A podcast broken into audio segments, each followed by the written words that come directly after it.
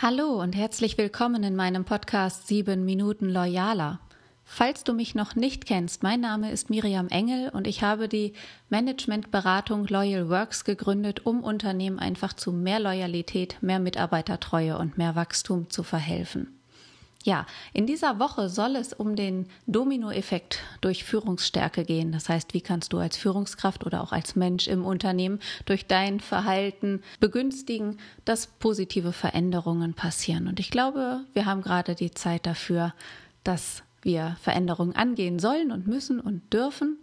Und ja, freu dich auf eine interessante Episode und ich hoffe, dass du viele Impulse mitnehmen kannst. Es ist inzwischen mit 70 Podcast-Episoden ähm, eine gute etablierte Basis mit den sieben Minuten Loyaler jeden Sonntag. Und ich würde mich wahnsinnig freuen, wenn du meinen Podcast auch abonnierst, um mir zu zeigen, dass ich mit Loyal Works einfach auf dem richtigen Weg bin. Und ich freue mich natürlich auch über dein Feedback, wenn du mir schreibst, was sind deine Herausforderungen, was wünschst du dir an Themen und ja, vielleicht kann ich dir ja eins zu eins auch weiterhelfen. Auch über diesen Weg. Beispielhaft möchte ich heute mal einen Geschäftsführer heranbringen oder als Beispiel anbringen, mit dem ich zusammengearbeitet habe und der eigentlich total satt war von seiner Mannschaft, von seinen Mitarbeitern, der sich sehr viel über Passivität im Team und in der Mitarbeiterschaft, in der Belegschaft beklagt hat. Und irgendwie hatte er immer das Gefühl, dass niemand die Initiative ergreift, alle immer nur auf ihn schauten und ja, im Prinzip keiner Verantwortung übernehmen wollte, Entscheidungen zu treffen außer ihm. Das hat ihn natürlich wahnsinnig unzufrieden gemacht und ihm fehlte insgesamt der Schwung so im Unternehmen. Und dann, aufgrund dessen auch, war er bereit, einen 360-Grad-Feedback im Unternehmen einzuholen. Das heißt, von seinen Leuten auch ein Feedback über sein Führungsverhalten einzuholen. Dazu war er bereit. Und das hat er auch bekommen und es ist echt knallhart ausgefallen. Denn es hat ihm gezeigt, dass sein eigenes Führungsverhalten diese Situation in großem Umfang eigentlich verursacht hat. Und er im Prinzip verantwortlich ist dafür, dass er diese mangelnde Initiative und diese Passivität so erlebt bei seinen Leuten. Und ich weiß nicht, ob du auch mit 360 Grad Feedback in deinem Unternehmen arbeitest. Wenn sowas vorliegt, dann besteht für einen kurzen Moment die Möglichkeit auszusteigen und zu sagen, okay, jetzt reicht's mir vollkommen. Äh, bei so einem schlechten Feedback äh, steige ich hier aus, ich habe keinen Bock mehr. Aber das hat dieser Geschäftsführer nicht getan, sondern er hat sich das ganz gezielt angeschaut, dezidiert ist er auf die einzelnen Punkte eingegangen und hat dann mit einem ausgearbeiteten Konzept ist er dann auf seine Leute wieder zugegangen und hat genau gesagt, was er ändern will, was seine Ziele sind, wo er auch Unterstützung und Hilfe von seinem Team braucht, und er hat offen zugegeben, dass er nicht alle Antworten selber hat oder selber finden kann, sondern dass es halt auch immer eine Mannschaftsleistung, eine Gemeinschaftsleistung ist, ein Unternehmen zum Erfolg zu führen, auch wenn er der Geschäftsführer ist. Ich persönlich nenne diese Offenheit und Größe Führungsstärke.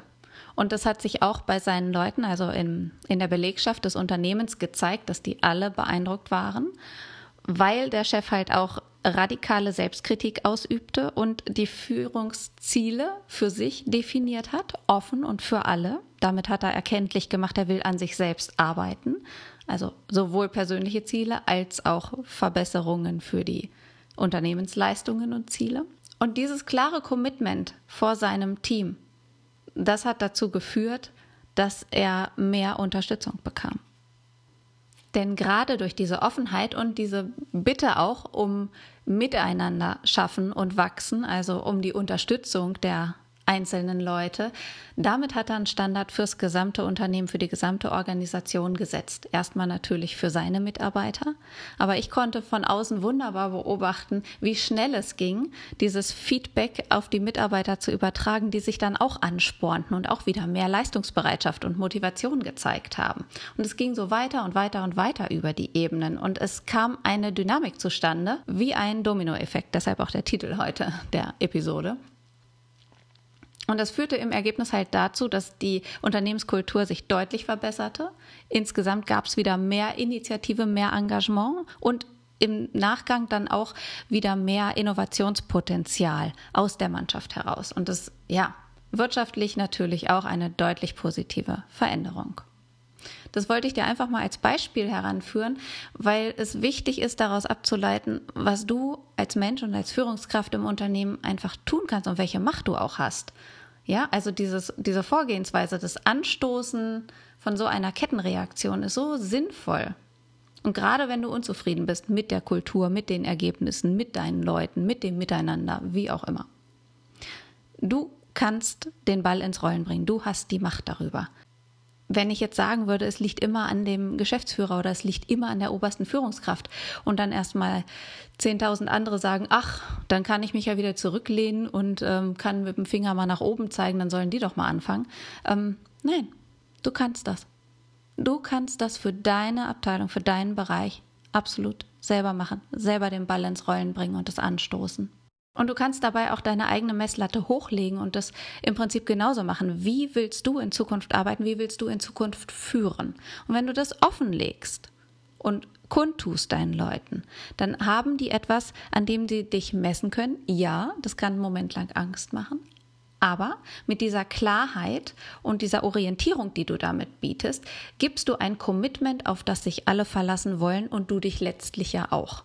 Ne? Du setzt dich ja nicht umsonst freiwillig unter Druck und sagst, ich will das erreichen und du holst dir dafür die Unterstützung ein. Und ich kenne es nicht anders, als dass die Unterstützung dann auch wirklich kommt. Das ist die Loyalität, auf die ich in allen Unternehmen immer hinarbeiten möchte.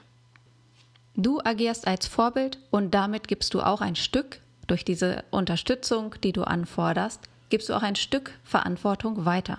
Das heißt, wer auch immer an deiner Seite agiert, kann praktisch gar nicht anders, als sich in den Prozess einzubinden und mit daran zu wirken.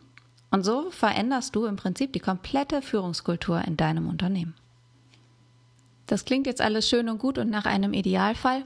Ja, ich weiß, die Realität ist nicht immer ein Idealfall, selten sogar. Und der natürliche Feind dieses Potenzials sind zwei Sachen. Erstens habe ich eben schon mal kurz erwähnt, die Angst vor der eigenen Verletzlichkeit, das heißt der offene Umgang mit dem, wo du einfach Hilfe von außen brauchst und Inkonsequenz. Also die Gefahr darauf hin, wenn du sowas sagst, zieh es auch durch. Hab die Disziplin, nutze es. Klarheit steht in direktem Bezug zum Veränderungswillen, einmal bei dir selber und natürlich auch bei allen deinen Mitarbeitenden. Und Menschen, die offen über ihr Feedback reden und sich verpflichten, an ihren eigenen Schwachstellen zu arbeiten, die machen sich verletzlich. Ja, du würdest dich damit verwundbar machen, weil du dich dann ungeschön zeigst. Und die meisten vielleicht nicht die meisten, aber sehr viele, schrecken davor zurück und bleiben dann lieber in ihrer Schutzzone. Aber das werden nicht die Führungsmenschen sein, an die man sich erinnert. Das sind keine Persönlichkeiten, mit denen man gerne zusammenarbeiten will und die man von unten vielleicht auch hochkomplementieren würde und sagen würde, diesen Menschen sehe ich in der zukünftigen Führungsposition. Ja, also Schutzzone zu verlassen ist in vielen Unternehmen nicht leicht, kann ich aus meiner eigenen Geschichte auch bestätigen.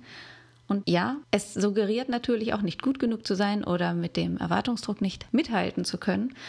Aber gerade deshalb entscheide dich an einem Punkt dafür, mit diesem Schritt zu beginnen, den Ball einfach mal anzustoßen. Und nur dann gibt es die Dynamik und die Möglichkeit zu einer nachhaltigen Veränderung in deinem Unternehmen. Ja, ich bin jetzt durch Zufall auch gerade auf so ein Zitat gestoßen von Brené Brown. Das ist eine Professorin an der Universität in Houston. Und die hat gesagt, Verletzlichkeit ist die Geburtsstätte von Liebe, Zugehörigkeit, Freude, Mut, Empathie und Kreativität. Ein besseres Schlusswort habe ich jetzt auch nicht. Ich hoffe, dass du von den Impulsen was mitnehmen kannst für deine Arbeit, für deine neue Woche. Ich wünsche dir einen guten Start da rein. Und ja, lass gerne von dir hören, abonniere meinen Kanal, ich wünsche dir alles Gute und bis bald.